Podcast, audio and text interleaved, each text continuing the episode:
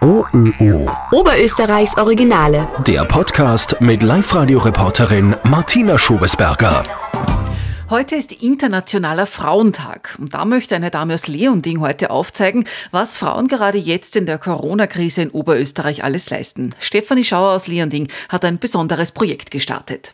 Und zwar, ich habe mir überlegt, ein T-Shirt zu designen, wo die vielseitige Rolle der Frau draufsteht. Mom, Wife, Boss und Teacher.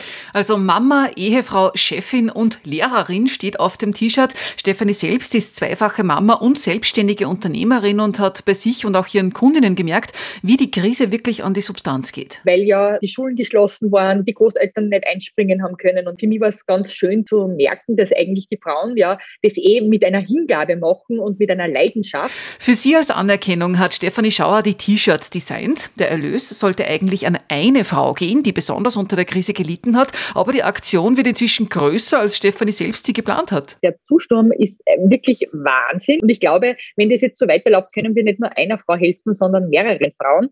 Und das wäre jetzt irgendwo das Ziel, dass das viele Menschen oder sehen und diese Shirts kaufen und das Ganze sichtbar zu machen.